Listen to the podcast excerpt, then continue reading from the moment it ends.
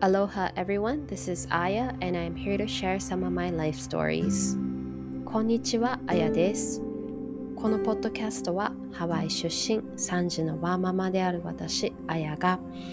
懐かしい記憶を振り返りながら当時の気持ちや今思うことをのんびりとお話ししたいと思います。長らくセルフケアを怠ったことで物事を言語化することが苦手になってしまった自分への挑戦でもあります。もし同じような状況にいらっしゃる方がいれば大丈夫。あなたは決して一人ではないということを感じていただければ嬉しいです。昔から1月は一瞬というふうに言われているのはつくづく本当だなと感じている今日皆様いかがお過ごしでしょうか？先日、えー、息子の小学校の参観に行ってきました家にいる時の顔とはまた異なる顔で楽しそうに授業を受けている様子はとても新鮮でしたし嬉しかったです。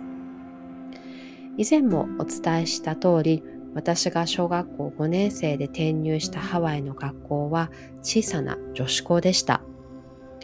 小学校に上がる1年前のキンダーガーデンから、え、高校3年生まで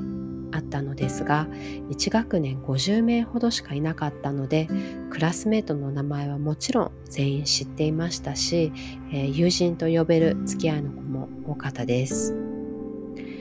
あのアメリカの映画やドラマを見ているとよくある仲良しグループ、えー、というものももちろん存在していました。年中何かしらのスポーツをしているアスリートグループだったり、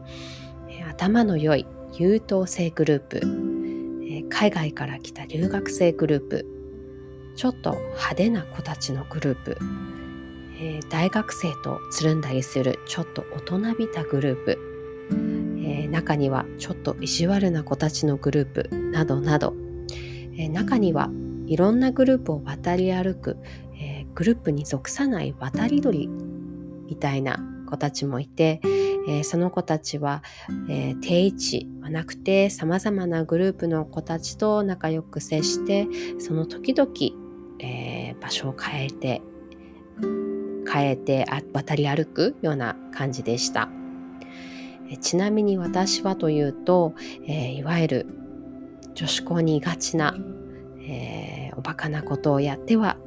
ゲラゲラと笑い合うちょっと幼稚なグループに属していました。えー、どんなことをしていたかというとですね例えばビデオカメラを回して本当にくだらない映像を撮ったり、あのー、お泊まり会をして、えー、ランダムに電話帳にある番号にいたずら電話をかけたり本当ちょっと幼稚なことばかりしていたけれど本当にあの、いつも、え笑いの絶えないグループで最高に楽しかったです。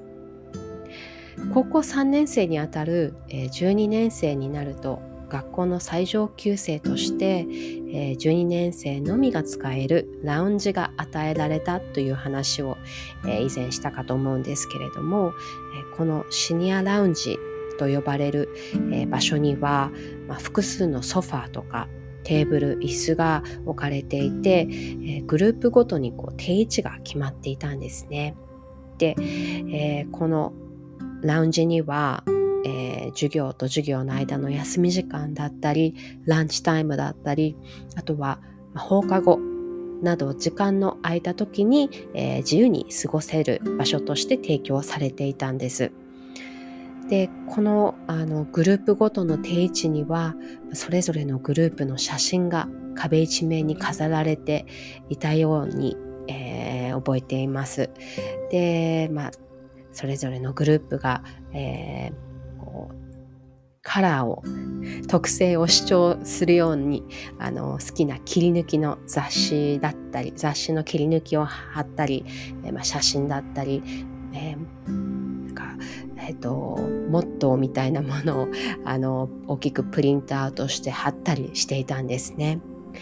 でもあの他のグループを傷つけるようなものは決してなくて、まあ、本当にこうそれぞれのグループがただそこに存在しているというようなものでした。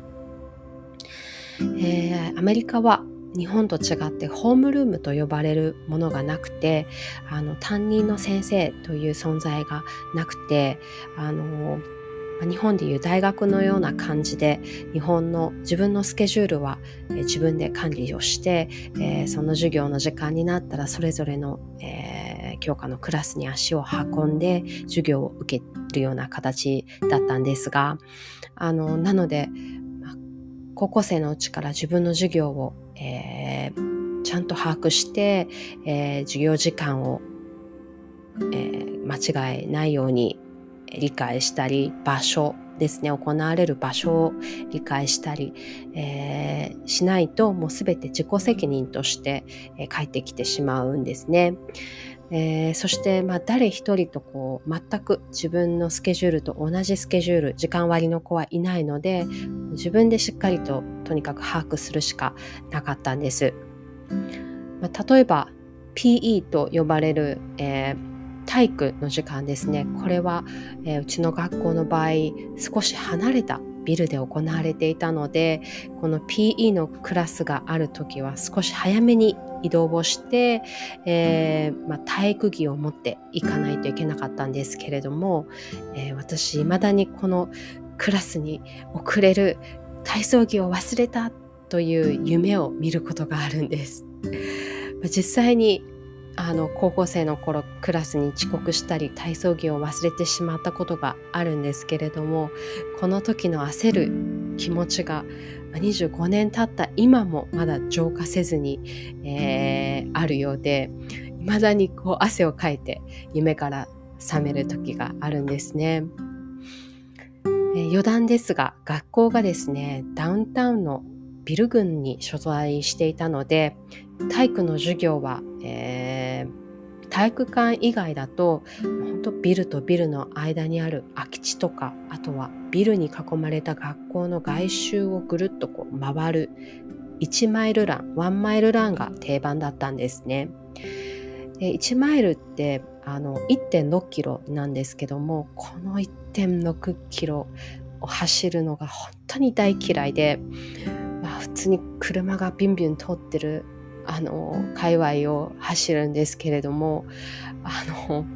来週ワンマイルランあるよって先生からだいたい告知がされるんですけどももう本当にその瞬間からずっと憂鬱な気持ちが続くっていうのをなんか覚えています。で年に数回2マイルラン、3.2キロですねえー、もあってその時は学校をずる休みしたいと母にお願いをするほど本当に嫌いだったですね。でもそんな私の今の趣味がランニングだなんて、まあ、当時の私からすると絶対「Oh my God」と言われちゃいそうだなって 自分で思っています、えー、ちょっと話がそれてしまいましたがえー、学校の授業は必須科目と選択科目がありました。必須科目も成績次第で大学の単位を先取り先取りすることができる AP クラスを受講することができたり、まあ、かなりフレキシブルにレベルに応じた授業が受けれたんですね。で必須科目以外は選択制になっていて、えー、私はあのー、アートを大体選択していました。アートもいろんなクラスがありまして陶芸だったり写真、えー、コンピューターグラフィックとか、まあ、一般的な美術のクラス以外にもいろんな選択肢があったので私はあの全てのアート系のクラスを取ったと思います。でこんなあの選択制のクラスには、まあ、当然ながら同じようにアートに興味を持っている生徒たちが集まるんですね。で普段はま別の仲良しグループにいるからあんまり話したことがない子だったけれども、まあ、このクラスで同じになって、えー、好きなものが同じっていうことが分かってそれがきっかけで仲良くなるっていうこともありました。ま、さにこう好きという気持ちがグループの垣根を越える瞬間ですね。なんか自分の中ではこの子はお化粧にしか興味を持っていないんじゃないかって思っていた子が実はえー、同じようなアートが好きだって分かった時、まあ、いい意味でこれまでの自分のその子に対する印象がぐろごろっとこう覆されたのを覚えています。で普段のファッションやメイク好きな音楽も異なるけど共通の好きが見つかった瞬間距離がぐっと縮まるから不思議です。え授業中はもう意気投合して一緒に課題をしたりおしゃべりに、えー、を楽しむんですけれども授業が終わってシニアラウンジに帰るとそれぞれが何もなかったかのように互いの、えー、属するグループの、えー、ソファーに座り込むのもまた面白いところでした。でも、まあ、基本的に私たちそれぞれ、あのー、グループをちゃんと尊重し合っていて、まあ、対立をすることはほとんどなかったんですね。それはその中に所属する、まあ、一人一人のことをきちんと理解していたからじゃないかと思うんです。まあ、例えばスポーツが好きな誰々さん、えー、サックスが得意な誰々さんスポーツ全般が苦手だけど文章を書いたら右に出る者はいない誰々さん教会の活動に熱心な誰々さん、えー、写真を撮るのがうまい誰々さん。何でもできちゃう誰々さん、えー、不器用だけどとっても優しい誰々さん。音楽に詳しい誰々さん。食べることが大好きな誰々さん。喋るのが苦手だけど絵がとてもうまい誰々さん。みんなの意見を聞くのがうまい誰々さん。人を笑わすのが大好きな誰々さん、えー、言語をたくさんの言語を自由に操れる誰々さん。おじいちゃんおばあちゃんに育てられている誰々さん。本当にみんながそれぞれを認めていていろいろいてよしな世界だったように思うんです。同じであるっていうことが不可能に近い、えー、生まれも育ちも人種も宗教も異なる人たちが集まる人種のるつぼって言われているハワイに育ったからこそこの考えが自然に身についたのかもしれないんですが、まあ、日本で生まれ育っていたとしても一人の人間である以上全く同じ環境で育つことも、えー、背景が同じっていうことも絶対に、えー、ないはずなんですよね。高校を卒業して約四半世紀が経とうとしているんですが、いまだに私はこのグループに所属していた友達と連絡を取り合う機会が一番多いです。